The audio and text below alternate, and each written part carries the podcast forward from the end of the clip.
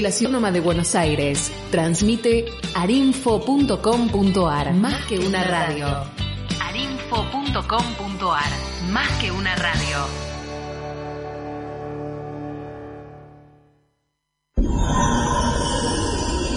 Arinfo. Más que una radio. Bienvenidos a Jackson en el aire. Esta aventura de amor y coraje, solo hay que cerrar los ojos y echarse a volar. Y cuando el corazón galope fuerte, déjalo salir. No existe la razón que venza la pasión,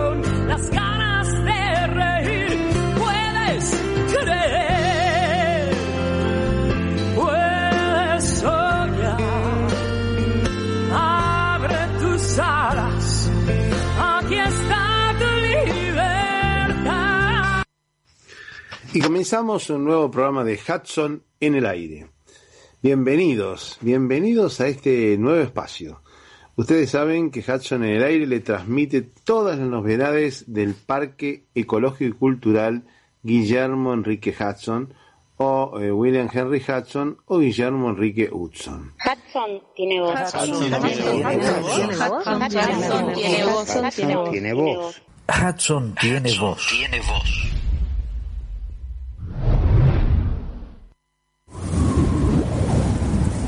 Podía oír el viento en los juncales, en los miles y miles de pulidos tallos oscuros coronados de penachos en un pardo rojizo. Grave y misterioso sonido, que es para mí la más fascinante de todas las múltiples voces del viento. Tal sensación la debo principalmente a tempranas asociaciones en mi niñez, cuando solía salir a caballo por la vasta extensión de las pampas, en lugares en que los empenachados topes de los juncos llegaban al nivel de mi rostro. La vista de ellos me hacía estremecer, como si se tratara de un brillo sobrenatural o una melodía de los cielos. Aquellos que se deleitan en la música de los pájaros no comprenden cómo puede existir tantas personas completamente indiferentes a ella que oyen hablar de su encanto o belleza con impaciencia y hasta con incredulidad. Es probable que en muchos casos la indiferencia sea el resultado de la vida en las ciudades y del efecto embotador que produce sobre el sentido del oído una atmósfera impregnada de fuertes ruidos trepidantes y también la estridencia de la música instrumental a la que están acostumbrados. Nuestra civilización es ruidosa y a medida que aumentan sus ruidos, los delicados y pequeños instrumentos que deben ser escuchados en un ambiente tranquilo van perdiendo su antiguo encanto. Y comenzamos este programa recordando la memoria de Armando Tejada Gómez. Armando Tejada Gómez fue quien hizo la letra de Allá Lejos, recordando Allá Lejos y hace tiempo, de Guillermo Enrique Hudson, con la música de Ariel Ramírez. También debemos recordar que Armando Tejada Gómez formó parte del nuevo cancionero argentino allá por los años 60, que sostenía que no había diferencia entre la música popular de origen ciudadano, llamada tango, y la música popular de origen nativo, llamada folclore, que esta división era solamente una fragmentación producida por las empresas discográficas. Escuchamos a Lejos y hace tiempo en la voz de Rosin Caica. Es bueno recordar al gran poeta y filósofo de la vida, don Armando Tejada Gómez. Nació en Guaymallén, Mendoza, el 21 de abril de 1929. Su infancia y adolescencia estuvieron signadas por la pobreza. No recibió instrucción formal, pero fue un gran lector. Aprendió a leer a los 12 años. Él siempre repetía que todo lo que aprendió fue por su voluntad de autodidacta. Su primer libro de lectura fue El Martín Fierro, de José Hernández, y en sus momentos libres frecuentaba toda clase de lecturas. Así, por su cuenta, fue instruyéndose y formándose. Según sus palabras, importan dos maneras de concebir el mundo. Una, salvarse solo, arrojar ciegamente a los demás de la balsa. Y la otra, un destino de salvarse con todos, comprometer la vida hasta el último náufrago, no dormir esta noche si hay un niño en la calle. Comenzó a expresarse a través de poemas y la poesía se convirtió en su manera de pensar y de vivir. Como la canción Las simples cosas con César Isela escucharemos ahora a Mercedes Sosa.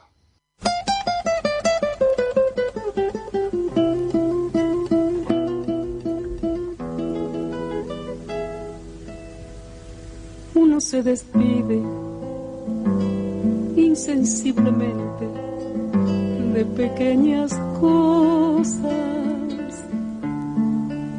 lo mismo que un árbol que en tiempo de otoño se queda sin hojas. Al fin la tristeza es la muerte lenta de las simples cosas. Esas cosas simples que quedan doliendo en el corazón.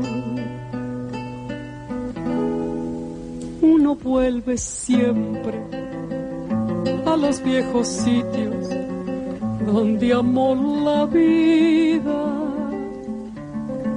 y entonces comprende cómo están de ausentes las cosas queridas. Por eso muchacho no partas ahora soñando el regreso, que el amor es simple y a las cosas simples las devora el tiempo. Demórate aquí en la luz mayor de este mediodía, donde encontrarás con el pan al sol la mesa tendida. Por eso muchacho no partas ahora soñando el regreso. El amor es simple y a las cosas simples las devora el tiempo. Uno vuelve siempre a los viejos sitios donde amó la vida.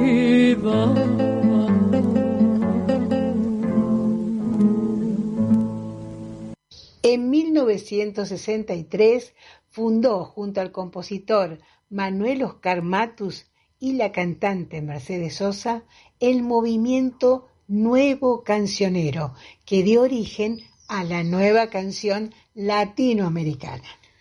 La división artificial y asfixiante entre el cancionero popular ciudadano, el tango, y el cancionero popular nativo de raíz folclórica se profundizó por oscuros intereses de las discográficas, de las empresas que alimentaban esa división por beneficios económicos. Afirmaban que este resurgimiento de la música popular nativa no era un hecho circunstancial, sino una toma de conciencia del pueblo argentino. Esta toma de conciencia es lo que se propone en el nuevo cancionero. Este movimiento se produjo en un contexto cultural signado por el boom del folclore en Argentina, proceso derivado de la gran migración interna que venía sucediendo desde mediados de la década del 30. Tejada Gómez en 1967 fundó una peña intentando integrar músicos jóvenes de distintos estilos y experiencias como César Isela, Los Nocheros de Lanta, Mar Mariam Farías Gómez, Cuarteto Supay, entre otros. Es considerado uno de los máximos autores del folclore argentino. Comprometido en las luchas gremiales y políticas, resultó electo diputado, diputado en la legislatura mendocina en el periodo 1958-1960. Al dejar la banca por divergencias, volvió a su antiguo trabajo de locutor. Creció su obra literaria como cancionero y al punto que sus poemas, libros y canciones fueron traducidos en 30 idiomas. Sus canciones se integraban el repertorio de la mayoría de los intérpretes folclóricos populares, tanto argentinos como latinoamericanos. Aquí el cantautor Julio Lacarra recita uno de sus poemas. Dice Armando Tejada Gómez, ¿de qué me sirve a mí la primavera? Esta ciudad con plazas y alamedas, sin el acontecer del día que se va en toda esta ciudad, nadie me espera. ¿De qué me sirve a mí tanto paisaje, el cielo cruel y azul, la luna llena, sin el anochecer de oscura inmensidad en toda esta ciudad, no hay quien me quiera. Los ojos sin amor son ojos muertos, miran pero no ven la piel del día. La fiesta de color del pájaro y la flor, el rostro natural de la alegría. ¿De qué puede servir mirarnos sin amar? Los ojos sin amor no ven la vida. El solo marcha solo hacia la muerte, es como un forastero de los días. Dirá que estuvo aquí y no supo entender por qué los que se amaban sonreían. Un hombre, una mujer, por separado son la mitad del ser, dos soledades. ¿De qué puede servir si no saben unir en el río de un niño las dos sangres?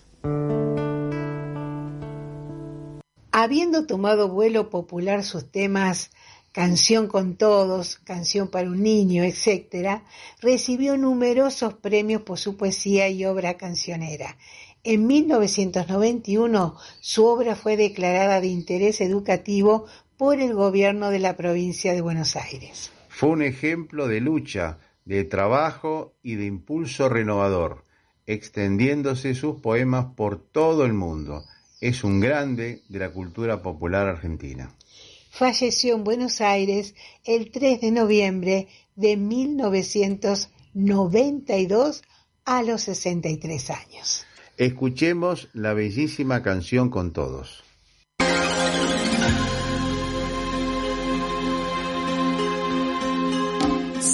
a caminar por la cintura cósmica del sur.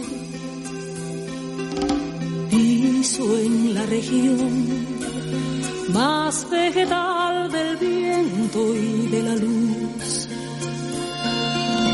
Siento al caminar toda la piel de América en mi piel y anda en mi sangre un río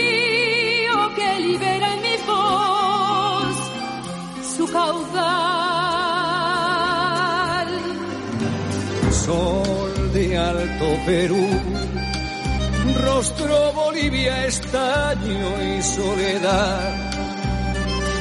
Un verde Brasil, besa mi chile, cobre mineral Subo desde el sur hacia la entraña América y total, pura de un grito destinado a crecer y estallar.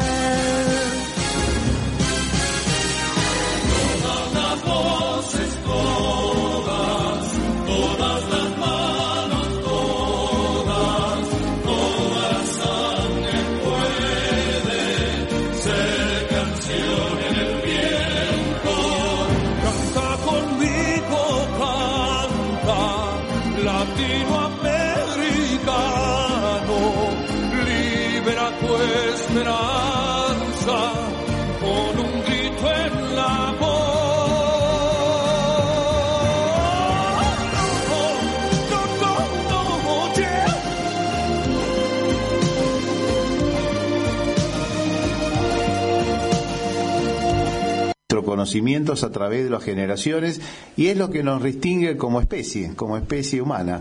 Así que bienvenido al bibliotecario que es el que se encarga de coordinar todo esto, ¿no? De guardar los libros, de ordenarlos y de enseñarnos también y de a veces guiarnos qué libros tenemos que leer. Yo creo que hoy día deberíamos leer un poquito más de libros con papel, con tiempo de leer un libro y no tanto en la página web o en las pantallas que no son libros sino son algunas notitas cortas y algunas menciones cortas y sabemos mucho de muchas cosas pero poco en profundidad. Para eso están los libros, que hay que seguir estando y que van a seguir estando, van a seguir estando evidentemente. Recordaba lo que nos contaba Luisa Valenzuela, la presidenta del PEN, de la nueva profesión que es de biblioterapia. Ah, contalo, contalo al aire, contale, ¿qué es la biblioterapia?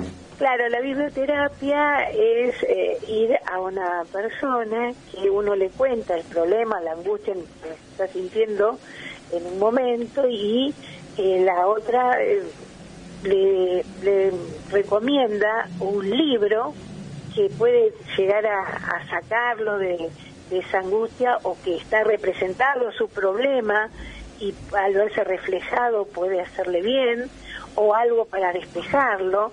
Es la nueva profesión, biblioterapia. Mira vos, eh, mira vos. Eh, es eh, increíble de que existe, nosotros decíamos, ¿cuántos esos lectores fanáticos y que pueden, psicólogos de la gente podrían ser biblioterapeutas, ¿no?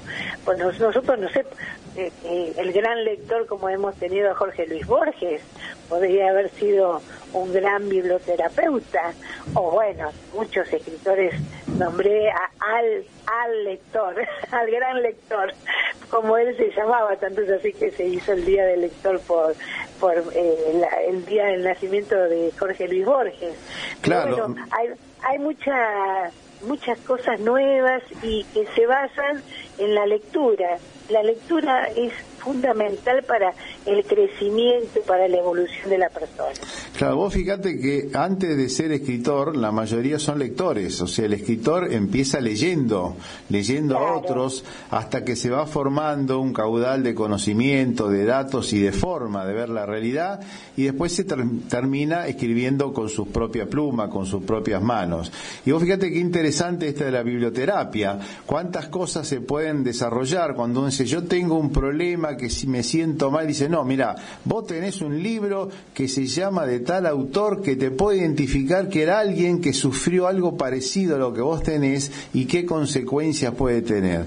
Y esto es fantástico, la verdad que es fantástico porque es la cultura de los siglos de la, de la historia que se viene transmitiendo, porque el ser humano prácticamente es igual. Lo, el sentimiento del ser humano es el mismo y que alguien lo haya identificado y descrito antes que uno nos viene bien para poder evaluarlo y para poder curarnos de esa dolencia o de ese problema que tenemos. Es fabuloso tomar como la, arma. Tomar la experiencia, tomar la experiencia de, de otros. Me, me parece, es, es, muy amplio, ¿no? Eh, supongo que cuando llegue aquí eh, eh, será una profesión más y hay que tener mucha empatía y mucha psicología, tal vez hasta lo llegan a ser una rama de la psicología, eh, no sé, no, no se da todavía en nuestro país, pero sería muy bueno que llegue aquí esa profesión de biblioterapeuta.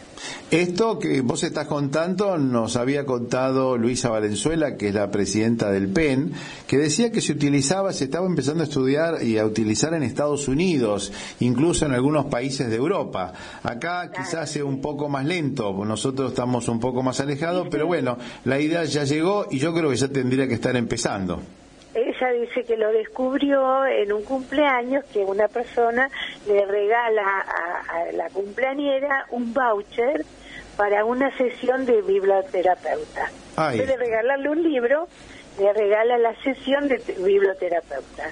Me pareció extraordinario.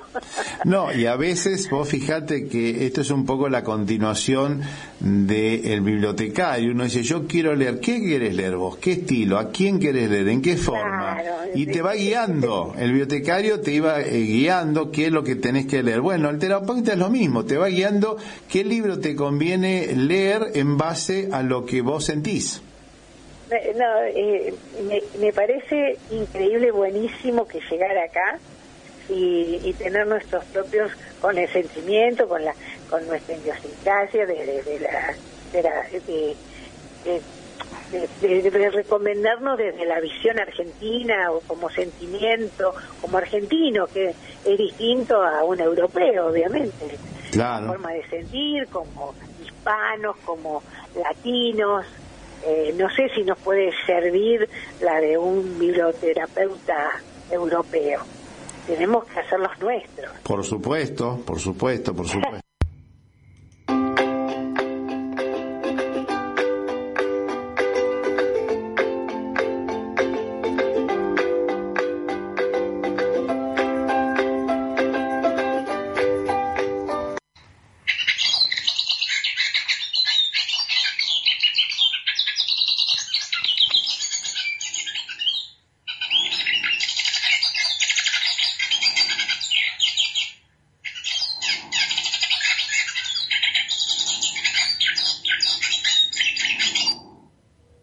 Estamos escuchando el cabecita negra.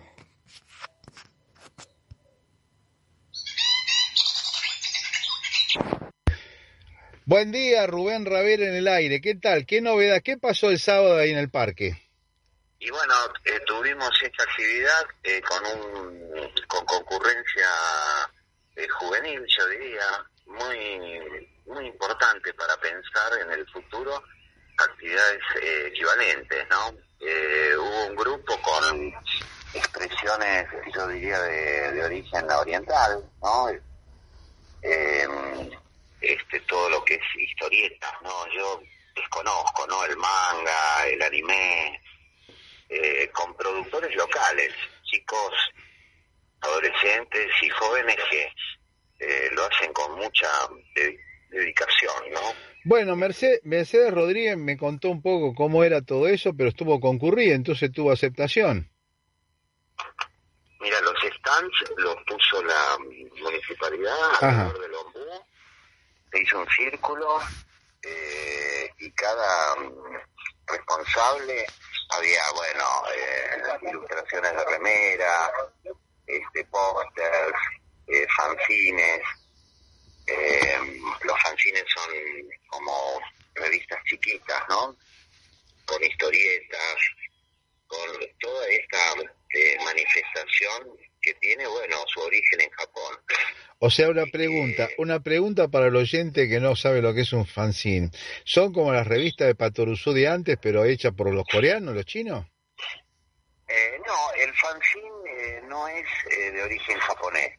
Ah, fanzine se ha generalizado, es como una revista artesanal, Sí. como una una revistita de las que vos eh, citás, ¿no? Eh, que ya casi no se... ya casi no existen acá. Acá no existen, ¿no? Claro, nosotros, nuestra generación está muy ar- arraigada en ese tipo de, de historietas. Claro, estaba Patoruzú, Isidoro, Isidorito, todas esas cosas no existen más. Todo, todo. No, yo era fanático de la revista Lupin, por ejemplo. Claro, había muchas de esas, muchas revistas de eso, sí. Eh, bueno, y obviamente Paturuzú, que marcó una época. Pero estos son eh, revistas con, con otros temas, algunos de origen japonés y otros no. Ajá. Eh, caricaturas, este, pero todo con ese enfoque estético. Y yo lo recuerdo cuando era chico eh, eh, en la televisión, ¿no? Lo- las películas, primero las películas esas de, de monstruos, dinosaurios de goma, que eran muy malas, no sé si vos te las... Sí, sí, había muchas películas de eso, sí, sí, sí, sí. Claro, nada que ver. Después, eh, después los japoneses entraron con las marionetas. ¿Te Ajá. Sí, Supercar, por ejemplo, era mi preferida. Eh, Sí. que eran este, autos especiales, eh, héroes, ¿no? Pero con ese toque oriental. Y después eh, empezaron los dibujos. Eh, yo recuerdo Astro Boy, Astro Boy, sí. el primero, con ese, con esos rasgos que no son del todo japonés, No, eh, son como híbridos y realmente hicieron una, una época, marcaron una época en todo el mundo. y eran bastante toscos, e incluso eran rasgos bastante toscos los dibujos. Sí, eh, lo los movimientos... Los movimientos eran toscos, sí. Sí, eran, eh, bueno, y economizaban, economizaban este dibujos, porque cuanto más dibujos hay, eh, más perfecta, perfectos son los movimientos en el dibujo animado. Claro, vos sabés que vos sabés que cuenta la leyenda que el primer dibujo animado fue argentino, ¿no? Sí, sí, sí. No, no conozco mucho, pero la Argentina tiene una historia eh, Muy rica, muy rica al respecto. Sí, sí. de, de- de- de García Ferré hizo eh, largometrajes realmente eh, incomparables, ni siquiera con Hollywood. Sí, impresionante, sí, sí. eh, que se impuso, bueno, recientemente, eh, porque los dibujos los animan con, con este, Computadora. todas las herramientas de la informática. Claro, computadora, sí. Eh, y Japón fue entrando en una estética que hoy eh, dio como resultado eh, el manga, el anime y todo esto de lo que te habló Mercedes. Y bueno, yo la verdad que desconocía que en Varela eh, hubiese tanto de esto. Tanto aceptación. Bueno, pero fue un éxito, entonces fue una buena propuesta. Mira, yo el éxito lo veo eh, fundamentalmente en, en- en el público joven. Claro. ¿no? Nosotros tenemos que esmerarnos en que haya eh, chicos este, y adolescentes y esto realmente lo- los convoca. Eh, la más conocida es eh, Milagros, que es la hija de Virginia de Matei, que estuvo eh, con sus fanzines.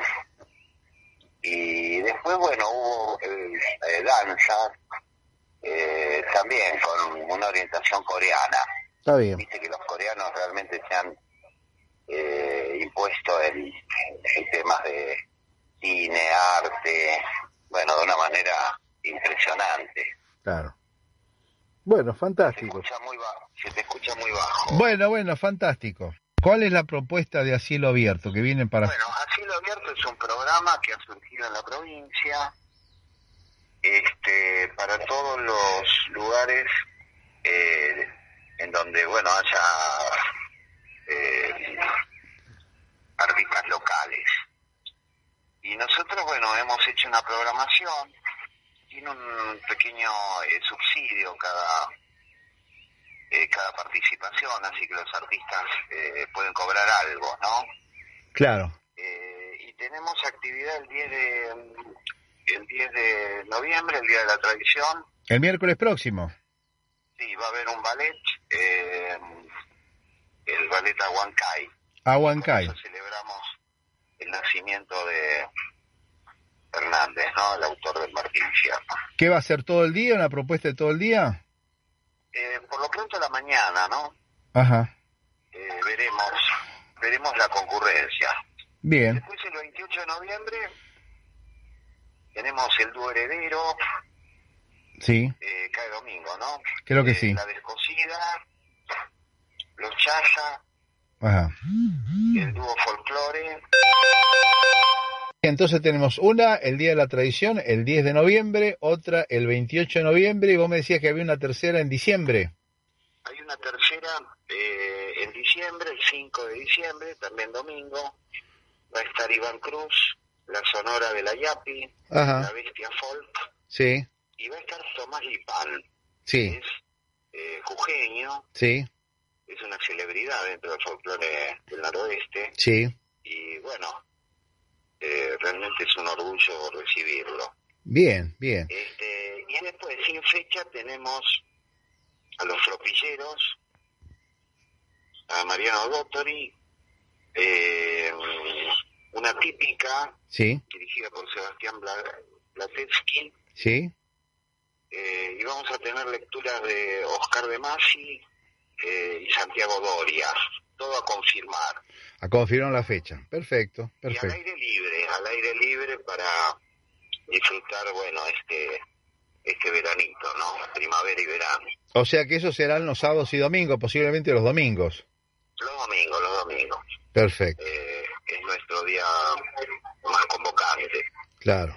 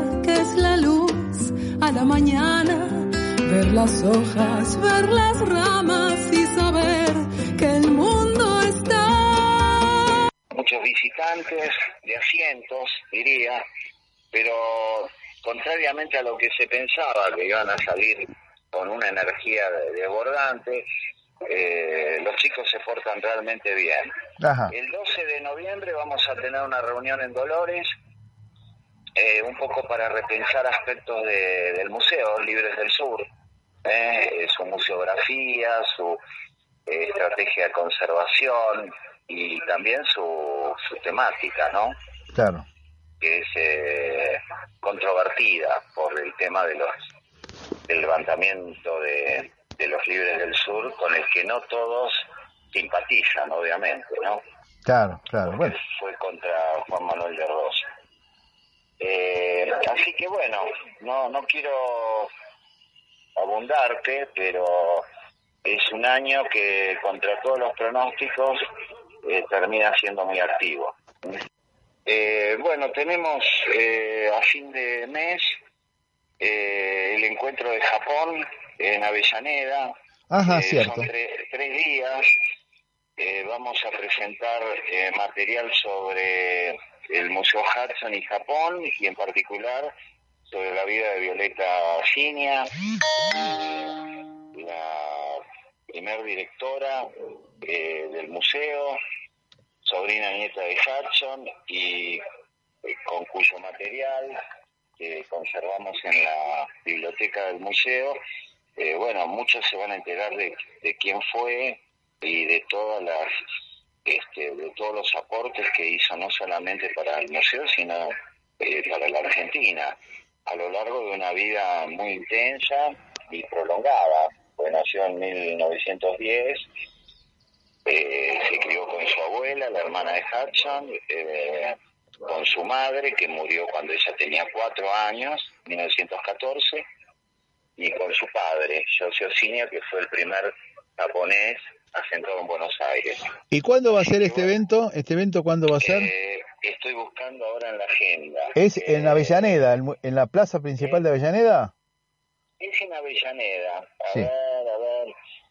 Eh, tenemos eh, Expo Japón el 26, 27 y 28 de noviembre. Bueno, bueno, bueno. Así que, bueno, va a ser muy interesante para quienes quieran enterarse, ¿no? De, de quién fue Violeta Ciña y, y de toda su tarea y de la relación de Japón con, con Hudson.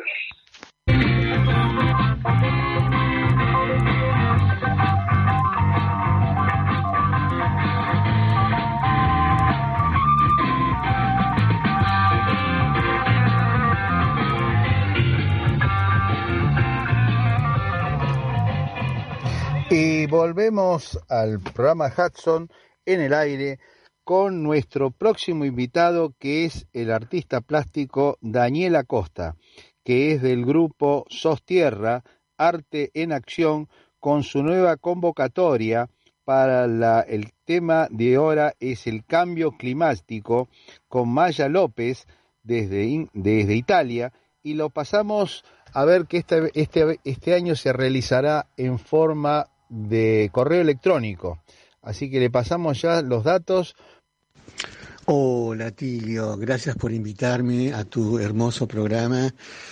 Así que bueno, te paso a contar un poco cuál es la, el motivo, digamos, de esta llamada, que tiene que ver, digamos, con la convocatoria que hace SOS Tierra Arte en Acción, que ya hace 17 años que estamos trabajando en el Museo Jackson y otros espacios, y en este caso estamos haciendo una convocatoria internacional con Maya López, que está viviendo en Italia, en relación, digamos, un poco a el tema del cambio climático este, que se está realizando, que acaba de terminar en Italia y que se va a hacer en Glasgow, Escocia, ahora en esta semana próxima.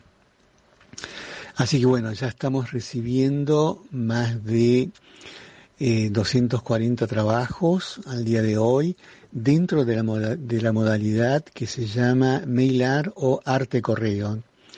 Es decir, es una modalidad donde eh, en este caso, ya eh, dado que el correo es muy lento y ya ha quedado un poco en la historia de alguna manera, lo estamos haciendo a través, digamos, un poco de justamente el correo electrónico. Es decir, que este, esto permite, digamos, como en este caso, haya ya más de 40 países, desde China, Rusia, Estados Unidos, Europa, América, América, América Latina, este, estén participando. Eh, la idea, lo que le pedimos es enviar en un formato de A4, este, una imagen, un collage, una pintura, eh, en relación, digamos, a el cambio climático que, este, que bueno, estamos viendo que es muy complicado, este, dado de que no se están cumpliendo los acuerdos este, de París. Digamos, como que se está superando el 1.5 de grados, y estamos avanzando eh, muy rápido si no se pone fin a los dos grados, que sería como ya una catástrofe importante, según dicen los científicos y que además lo estamos comprobando con las tormentas, con los incendios, con este, todos los problemas que trae los, los, los, gases contaminantes. Este, bueno, Seguramente esto eh, va a circular porque lo que estamos haciendo es plastificar las imágenes y se expondrán, digamos, en un gran muro en Italia, ahí cerca de Florencia. Este, y bueno, va a estar el tiempo que sea necesario y luego la idea es que circule, es decir, que bueno, en algún momento es probable que llegue acá este, si la pandemia y todo y un poco los costos, etcétera, digamos un poco lo permitan. Así que bueno, este, SOS Tierra siempre en actividad, 17 años, ahí estamos, esperemos este año próximo estar en el, en el Parque Museo Guillermo Jackson, como siempre hemos estado, convocando a los artistas, tanto locales como extranjeros. Así que bueno, Tilio, muchas gracias por el espacio y te mando un gran abrazo. Y bueno, la tierra no es basura.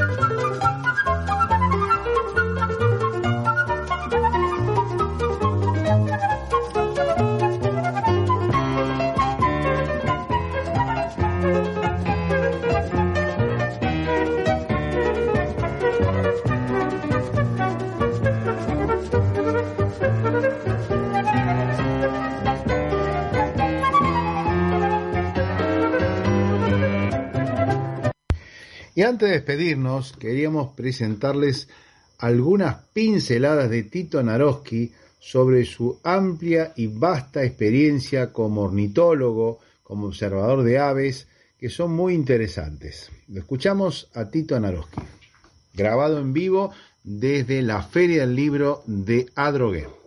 Yo para la, propuesta que les haría a ustedes es diviértanse con, con las aves, jueguen a coleccionar especies, a, fotogra a fotografiar situaciones que ustedes quieran fotografiar, a anotar costumbres, inventen, las reglas del juego.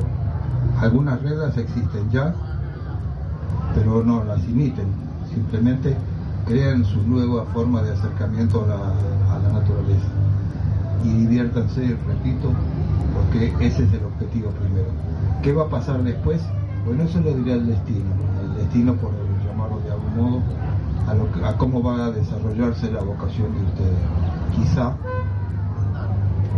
puedan ser futuros biólogos, quizá creen música a partir del, del canto de las aves, quizá escriban literatura, poesía, quizá, no sé, eso no importa. Ustedes solamente acérquense sin, sin preconceptos, sin sentir que están obligados a nada, ni a ganarle al compañero en el número de especies vistas, ni ningún otro objetivo, pero también puede ser ese, no, no, no lo, lo impide, nada le impide, uno puede, puede querer ver mucho, es decir, me incluyo entre los que quisimos hacer eso. Recorrí montones de lugares de la República Argentina, incluso las Islas Malvinas, en busca de, especies que no conocía. Pero anoté mucho, viví anotando, anoté cada, desde que comencé, viví anotando. Pero este es un camino, no necesita que sea el camino de todos, pero si alguno quiere copiar el mío, bueno, anoten todo lo que ven, a ver lo que encuentro, a ver lo que aparece y sea lo que sea, lo voy a gozar plenamente. Aunque sea que ya lo haya visto, porque es hermoso, porque tiene comportamientos interesantes, porque pocas veces lo vi, por cualquier razón. Siempre es interesante lo que observo, lo que encuentro.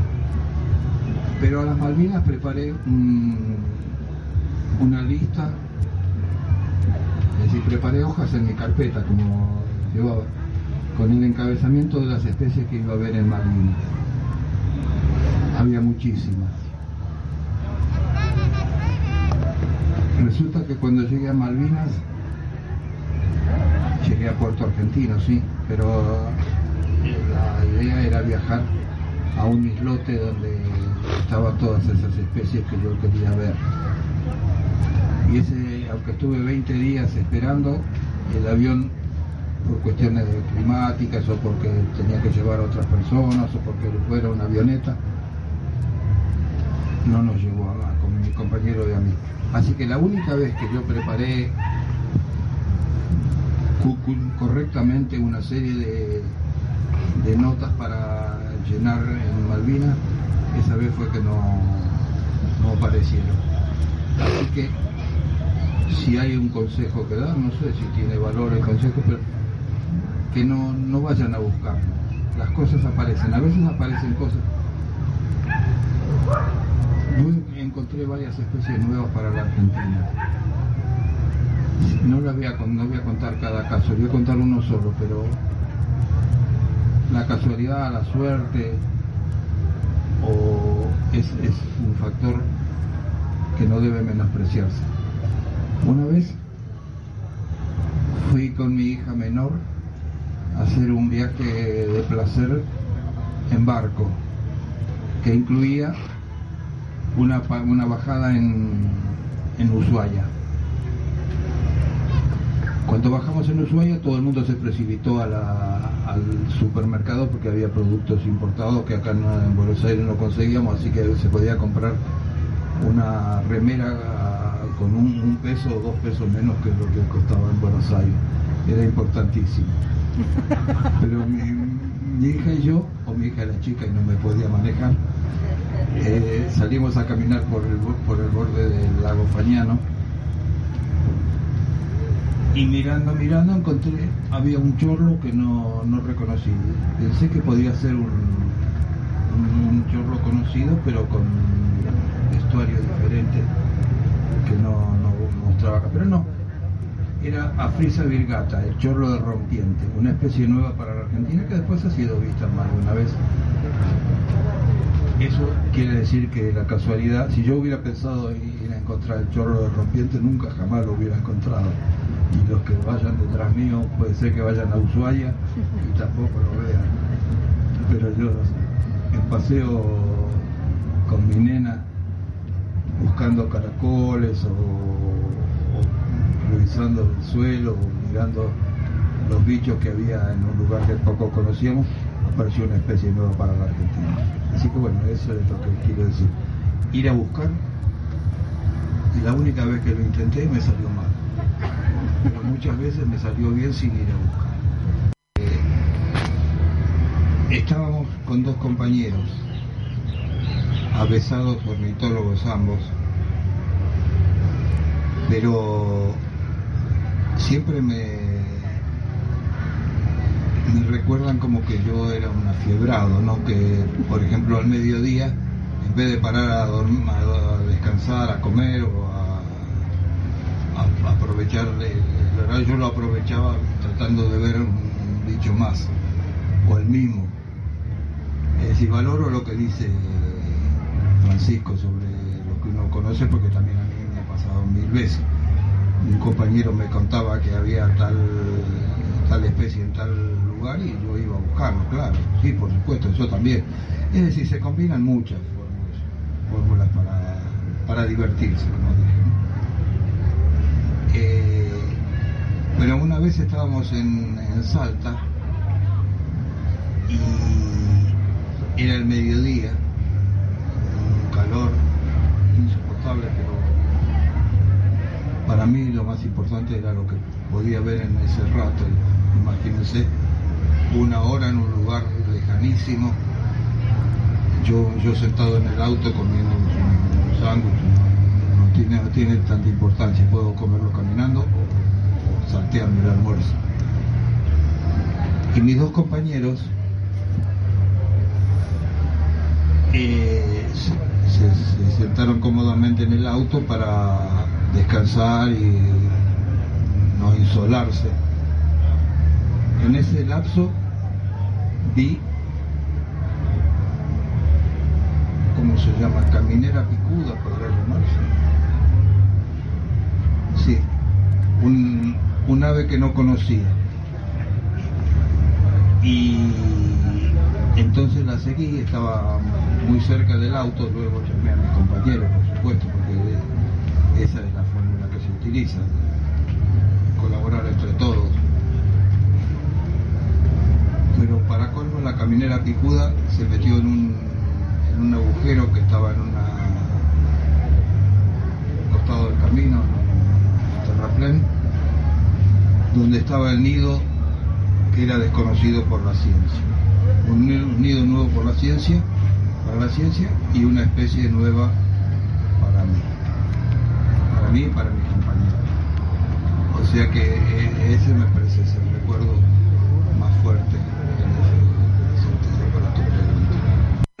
Tenemos que agradecer a los amigos hudsonianos que siempre nos alientan, nos hacen saber que están del otro lado, que están con nosotros escuchándonos. Un saludo especial para ellos. Empezamos con Merizam Pérez del grupo Scout Guillermo Enrique Hudson y su grupo Manada, Humberto Shinsato de la colectividad japonesa y la colaboración de Mercedes Rodríguez y Celia Carnovale, también de Angelita Arocha que nos mantiene y nos escucha constantemente. Marcelo Montenegro, Susana García Vera, Jorge Orlando López, Silvia Barsi desde la banda oriental, María Susana García Coni de Posadas, Estela Sazarino, Ricky Merlín, Juan Carlos del Pup, Winnie Winnie Martínez, el licenciado Carlos Fernández Balboa, que siempre nos colabora y nos aporta con su capacidad de museólogo. María Virginia de Matei, Adrián Mateusi, Alejandro Arias, Daniela Costa, el artista plástico hudsoniano, Sofía Mariana Ayala, Oscar Alberto Echande, Fernando Hasfield, y otros oyentes que no tenemos los nombres porque no los etiquetan en el Face, pero siguen nuestra trayectoria. También, también queremos aprovechar para saludar a nuestra operadora, Jordana.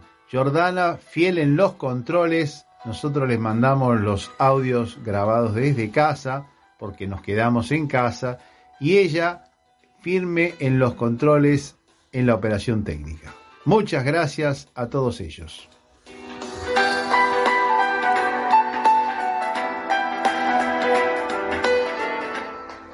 Dios guarde siempre en su rincón a los amigos del alma, Dios no les quite luz ni calma, a los amigos del corazón, Dios guarde siempre en su rincón. A los amigos del alma, Dios no les quite luz ni calma, a los amigos del corazón.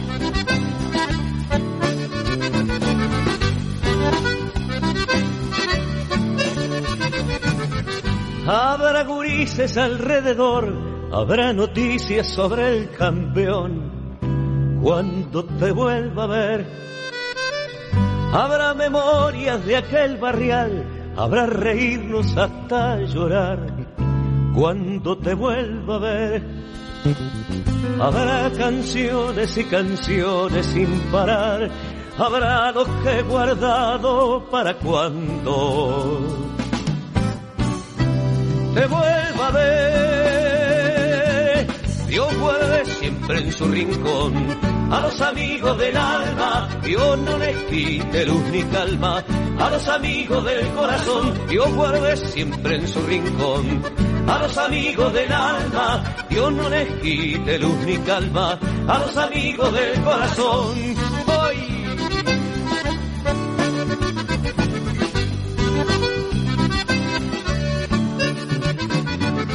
Habrá un asado en lo de Ramón, olor a vino tinto y fogón, cuando te vuelva a ver. Habrá esos mates de conversar y arreglar mundos en cada bar, cuando te vuelva a ver. Derrotaremos a esta soledad, habrá lo que he guardado para cuando te vuelva a ver.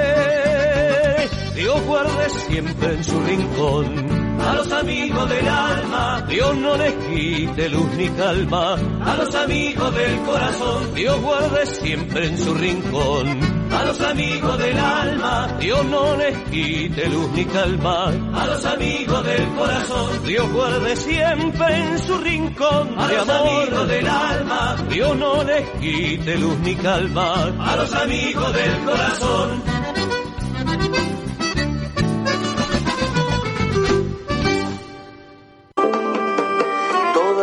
No me fui, sin embargo ya no estoy aquí. Esta es la primera vez que los miedos no me están comiendo. Decidí. Pongo en riesgo mi destino porque ya debo partir. Hacia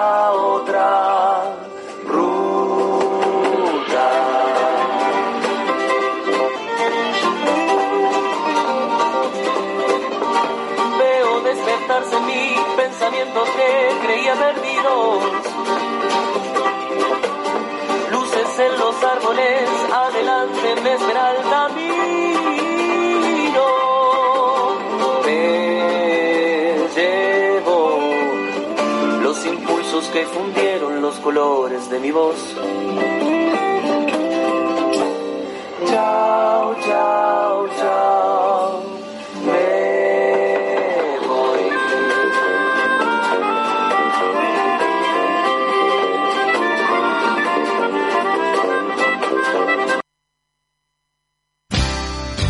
Desde la Ciudad Autónoma de Buenos Aires, transmite arinfo.com.ar. Más que una radio. Arinfo arinfo.com.ar. Más que una radio.